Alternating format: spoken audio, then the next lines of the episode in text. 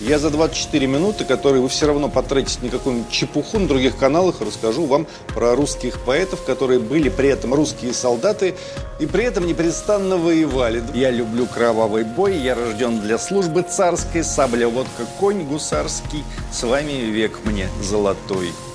И точка, вернее, восклицательный знак. Перед нами литература, где каждые три года рождался очередной офицер, ополченец, солдат. Именно та литература и была воистину гуманистичной, преисполненной сердечной, сыновьей, любви к Отечеству. Годите, не переключайтесь.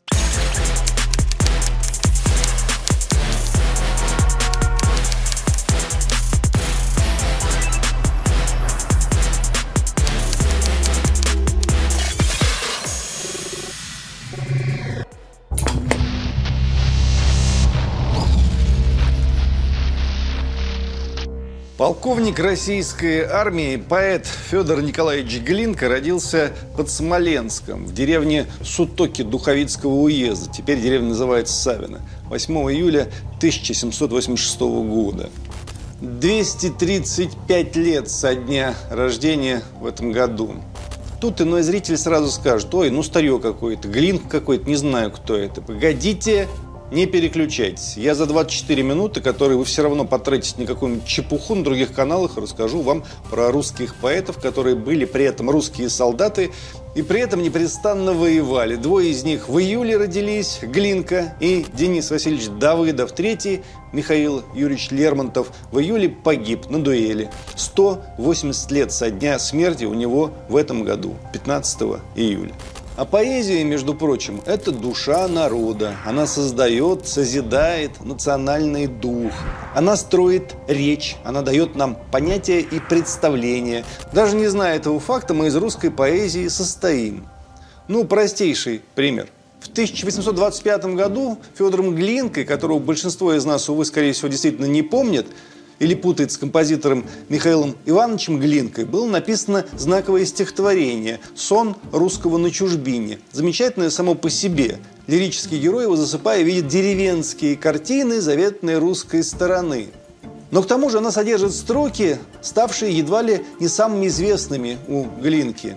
И мчится тройка удалая, в Казань дорога из Столбовой, и колокольчик дар Валдая гудит, качаясь под дугой. Это была первая тройка в русской поэзии, и все последующие тройки, а их хватит на целую антологию, выросли из этого стихотворения. Потом, сидя в Петропавловской крепости, да-да, было у Федора Глинки и такое еще, Глинк сочинит другое стихотворение. Не слышно шума городского, в Заневских башнях тишина, и на штыке у часового горит полночная луна. Да, и оно тоже стало народной песней, ее тоже 200 лет поют. Стоит ведь разговора такой человек – Тогда продолжим.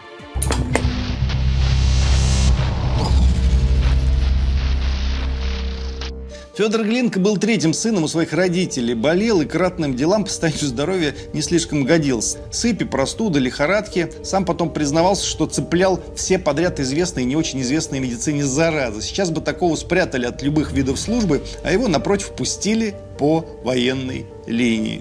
В 1800 1942 году Глинка закончил кадетский корпус и был направлен прапорщиком 81-й Обширонский пехотный полк. Ратные дела ждать не заставили. 4 июля 1805 года императором Александром I был принят план войны с Францией. Русские войска перешли австрийскую границу. Федор писал брату Сергею.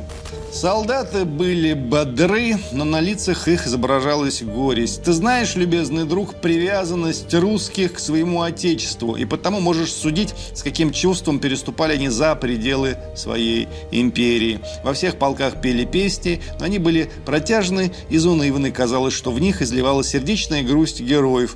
Это последняя дань отеческой стороне. Мы идем на помощь австрийцам, хранить дружество с соседями, помогать ближним и защищать утесненных подчиненных было священным обычаем России. Первое сражение с участием молодого адъютанта случилось 24 октября у Мштеттена. И вот он рассказывает. Французы засыпали нас картечью из множества своих батарей. Полк наш, сражаясь отчаянно, очевидно, исчезал. Много офицеров было раненых, и многие, перевязав раны, возвращались в бой. Наконец, уже к вечеру генерал Уланиус с егерями, а генерал Докторов со своей колонной ударили на неприятеля с тылу и он весь частью потоплен, частью забран был в плен. Пять лет спустя Федор Глинка напишет «Я вижу, как теперь Дуная бурны волны, его брега убийств и крови полны, на них пылала грозно брань, и рати бурные кипели, над ними небеса горели, и было все войне и смерти дань. Там призрак гибели над юношей носился, и гаснул мой безоблачный рассвет, и жизнью молодой на утре ранних лет едва я в бурях не простился, но память мне мила о жизни боевой, когда я пел для храбрых лиру строя, не сладость вялого покоя, но прелесть битвы роковой. 2 сентября 1811 года, будучи в Киеве, Федор Глинк становится свидетелем пролета огромной кометы, о чем на другой день напишет в письме. Ее почитают предвестницей великих переворотов, кровопролитной войны.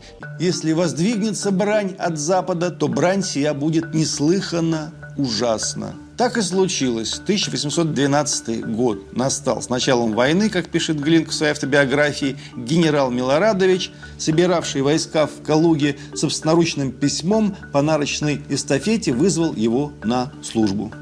7 августа Федор записывает «Прости, моя милая Родина, война народная час от часу является в новом блеске. Кажется, что сгорающие села выжигают огонь мщения в жителях. Тысячи поселян, укрываясь в леса и превратив серп и косу в оборонительное оружие, без искусства, одним мужеством отражают злодеев. Даже женщины сражаются.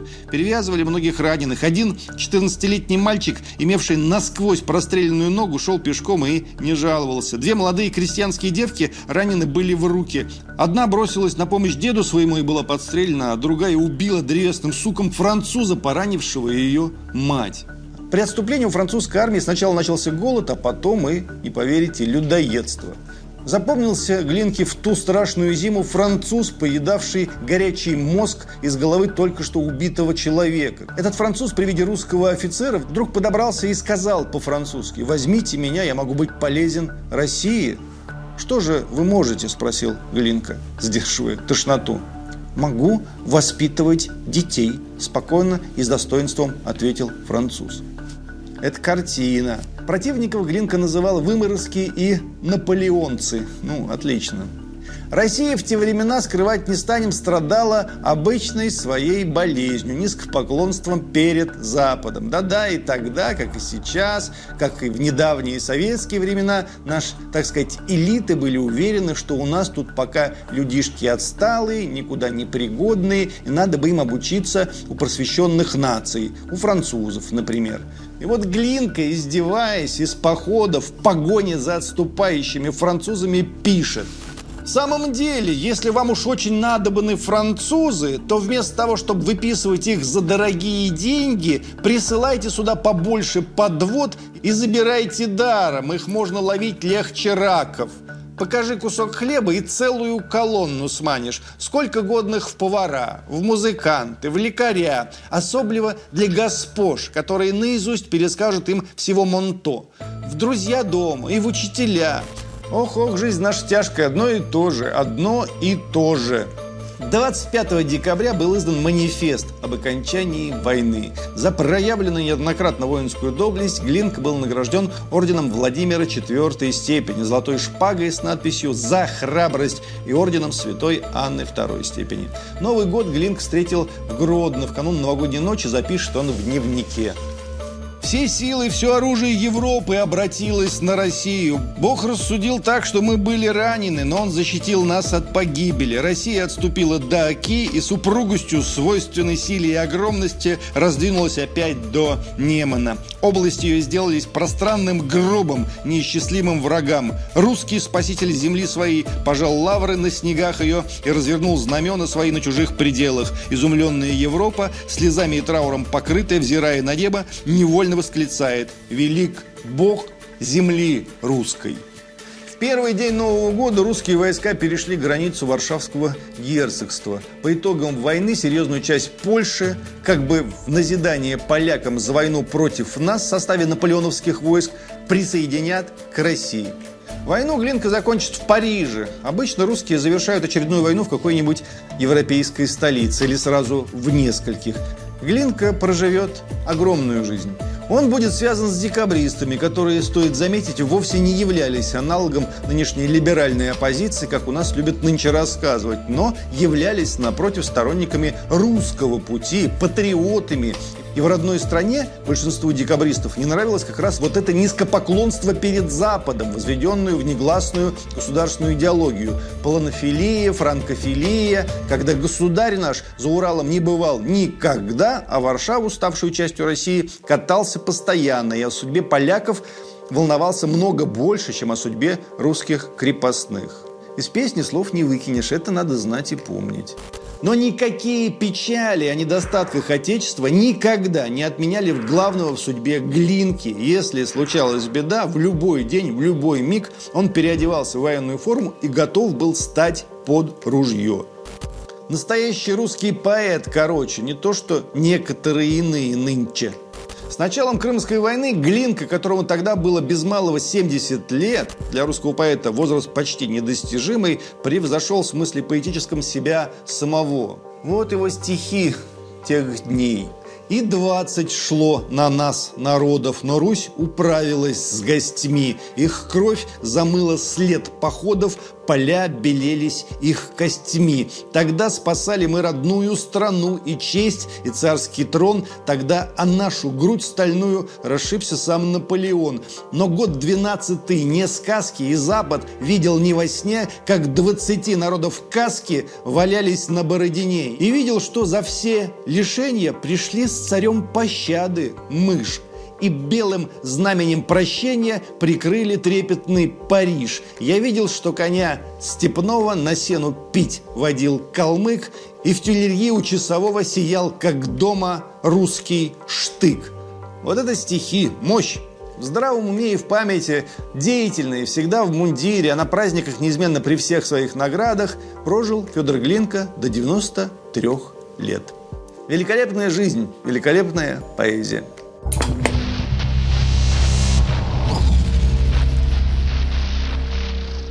С Денисом Васильевичем Давыдовым вообще никаких вопросов. Его кредо предельно простое. Я люблю кровавый бой, я рожден для службы царской, сабля, водка, конь гусарский. С вами век мне золотой. И точка, вернее, восклицательный знак.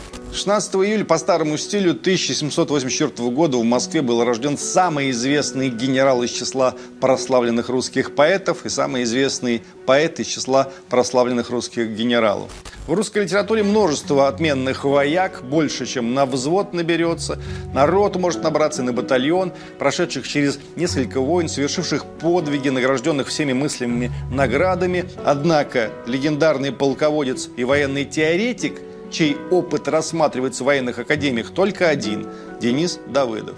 В числе русских полководцев были заметные литераторы, иные писали стихи, другие оставили стоящие мемуары, но стать легендой и военной, и литературной – это и по мировым канонам нонсенс.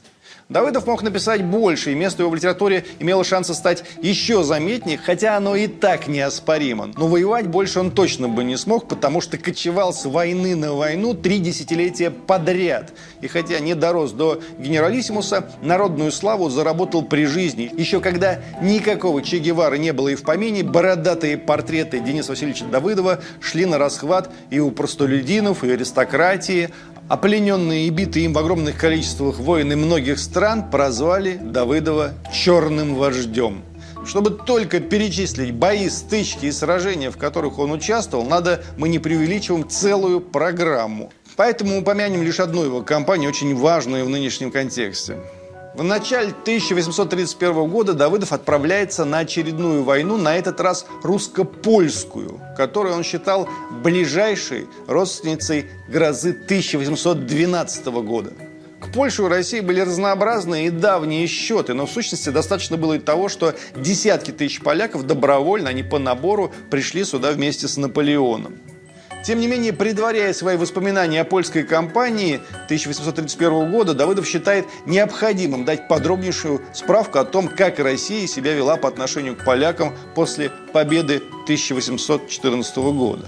Попечениями российского правительства земледелие, промышленность, торговля царства польского были приведены в цветущее состояние. Повсюду возникали фабрики, коих изделия умножились в 10 раз с 1815 года. Устроены были нами прекраснейшие шоссе и дороги. Польским войскам было назначено жалование, значительно превышающее оклад, определенный российским войскам. Оружие всякого рода, порох и заряды были высылаемы с обилием из России. Крепости были улучшены по новейшим системам. Наконец, алчность поляков к почестям и наградам была вполне удовлетворена неисчислимыми щедротами Его Величества, ежегодно осыпавшего своими милостями поляков. Поднимая восстание, по сути, готовя полноценную войну с Россией, поляки заранее планировали удары по Киеву, Бобруйску, Риге, потому что не только Галицию и Познань, но и большую часть Литвы, Белоруссии и Украины считали безусловной частью своей империи. Зачем полякам были нужны украинцы и украинская культура? Они взращивали своих будущих соратников по борьбе с Россией. В случае своей удачи поляки надеялись на военное вмешательство Франции, то есть, по сути, на реванш войны 1812-14 годов. Русским наместником в Польше тогда был великий князь Константин Павлович, даже не подозревавший о готовящемся бунте – Удивительный человек этот Константин. Ведь бунт начался с того, что 17 ноября 1830 года польские офицеры ворвались в Бельведерский дворец с намерением его убить, этого самого Константина. Это было заранее прописанной частью плана. Константин Павлович тогда чудом спасся, но не предпринял никаких действий по усмирению мятежа в зачатке. Лишь в начале февраля 1831 года, когда мятежники уже обладали всей полнотой власти и готовили расширение своего влияния, русская армия вступила на территорию Польши. Это лишь на первый взгляд было борьбой с польским правом на свободу. А по сути это была очередная война против нас – Пушкин, который в том же году сочинил «Бородинскую годовщину», отлично это понимал. «Не вся ли Европа тут была?» – вопрошал он, вспоминая 1812 год, и продолжал. «И что ж, свой бедственный побег кичась они забыли ныне, забыли русский штык и снег, погребший славу их в пустыне, знакомый пир их манит вновь. Другое дело, что в отличие от впавшей в самоупоенный раж Польши и Англии и Франция сразу решиться на новую войну, конечно же, не могли. Они решатся на новую войну против России чуть позже, в Крымскую кампанию. Новое правительство, писал Давыдов о варшавских мятежниках, пришедших ко власти, стало возбуждать нравственные силы поляков ложными обнародованиями о скором прибытии союзных флотов и армий на театр военных действий. Поляки верили. Что это напоминает? Да правильно, это опять напоминает сегодняшнюю Украину, особенно Украину 2014 года, когда новое правительство впаривало украинцам, что НАТО вот-вот вступит в войну и вернет Украине Крым, Донбасс, а также Кубань. Даром, что 190 лет прошло одно и то же из века в век, черт возьми. Давыдов появился в районе боевых действий 12 марта. Встречавшие офицеры подняли его на руки. «Давыдов с нами!» Ну и началось. Не буду рассказывать подробности, чтобы поляков не огорчать. Скажу лишь, что и тогда европейская пресса, как и нынче, активно использовала разнообразные фейки и вбросы. Давыдов у них то всех поляков казнил без разбора, чего не было, то попадал в плен, чего не было, то погибал, и этого тоже ничего не было. Но публику держали в тонусе. Польское восстание задавили – Давыдов получил по итогам польской кампании два ордена и звание генерал-лейтенанта. Из русских литераторов первого ряда до таких высот в сухопутных войсках не добирался более никто и никогда. Давыдов, безусловно, великий литератор, и чтобы доказать это, я всего лишь одно стихотворение вам прочту, самое мое любимое. Умолкшие холмы, дол некогда кровавый, Отдайте мне ваш день, день вековечной славы, И шум оружия, и сечи, и борьбу, Мой меч из рук моих упал. Мою судьбу попрали сильные, счастливцы горделивы невольным пахарем влекут меня на нивы. О, ринь меня на бой, ты опытный в боях, ты голосом своим, рождающий в полках погибели врагов, предчувственные клики, вождь гомерический Багратион великий. Но где вы? Слушаю, нет отзыва с полей, Умчался брани дым, не слышен стук мечей, И я, питомец ваш, склонясь головой у плуга, Завидую костям соратника или друга.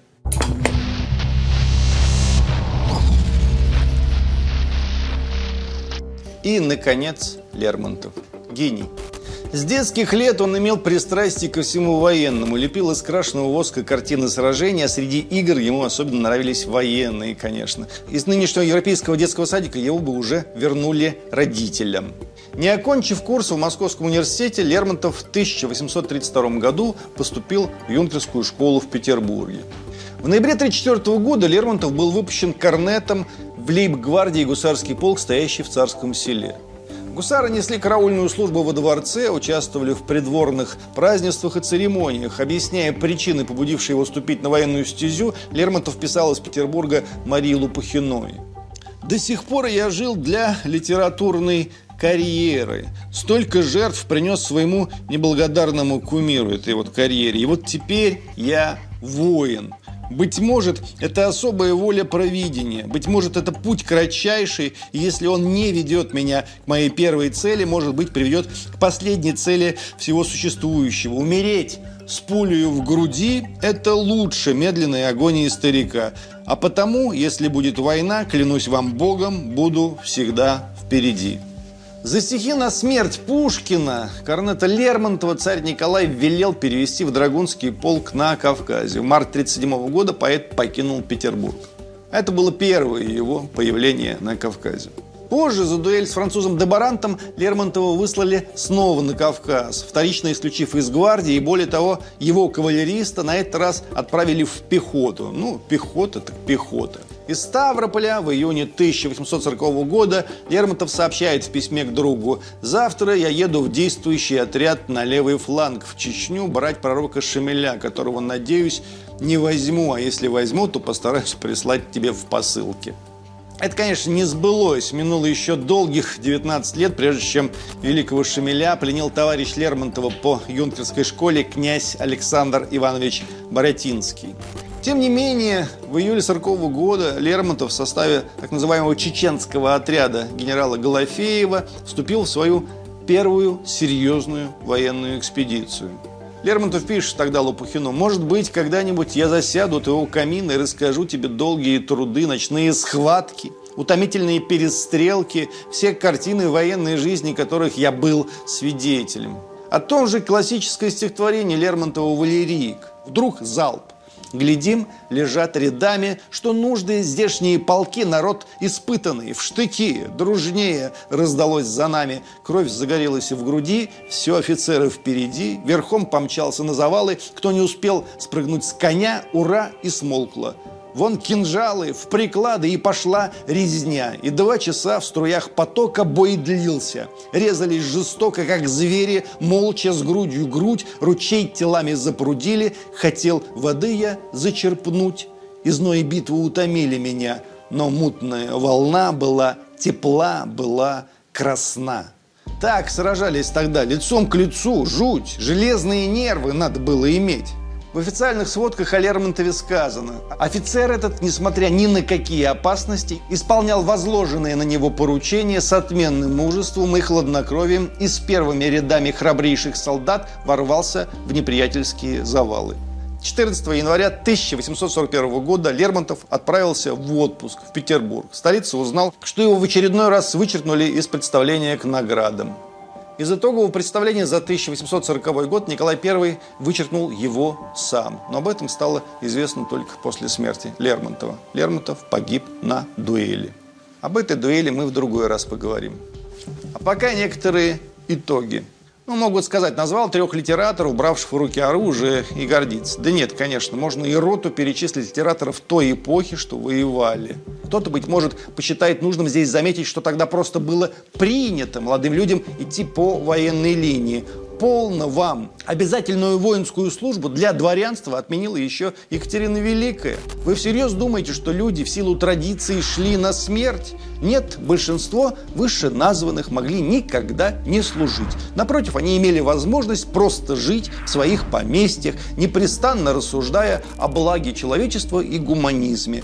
Равно как мог остаться в стороне участник заграничных походов 13-14 годов, корнет белорусского гусарского полка, поэт Иван Петрович Мятлев и другой поэт Евгений Абрамович Боротынский, пять лет служивший в недавно отвоеванной русскими Финляндии. И даже создатель словаря великорусского языка Владимир Иванович Даль. На протяжении семи лет Мичман сначала Черноморского, а затем Балтийского флота, позднее, во время русско-турецкой войны и польской кампании, блестящий военный хирург, спасший под огнем не одну жизнь. Наверное, стоит пока остановиться, потому что имен будет слишком много, десятки имен, и каких имен. То был во всех смыслах золотой век, век, давший нам ту Россию, в которой мы живем по сей день. Перед нами литература, где каждые три года рождался очередной офицер, ополченец, солдат. Именно та литература и была воистину гуманистичной, преисполненной сердечной, сыновьей любви к Отечеству. Потому что любишь, когда работаешь, страдаешь во имя этой любви, когда не только тебе должны, но и ты должен. Да, так бывало. Дай Бог, чтоб так осталось и впредь.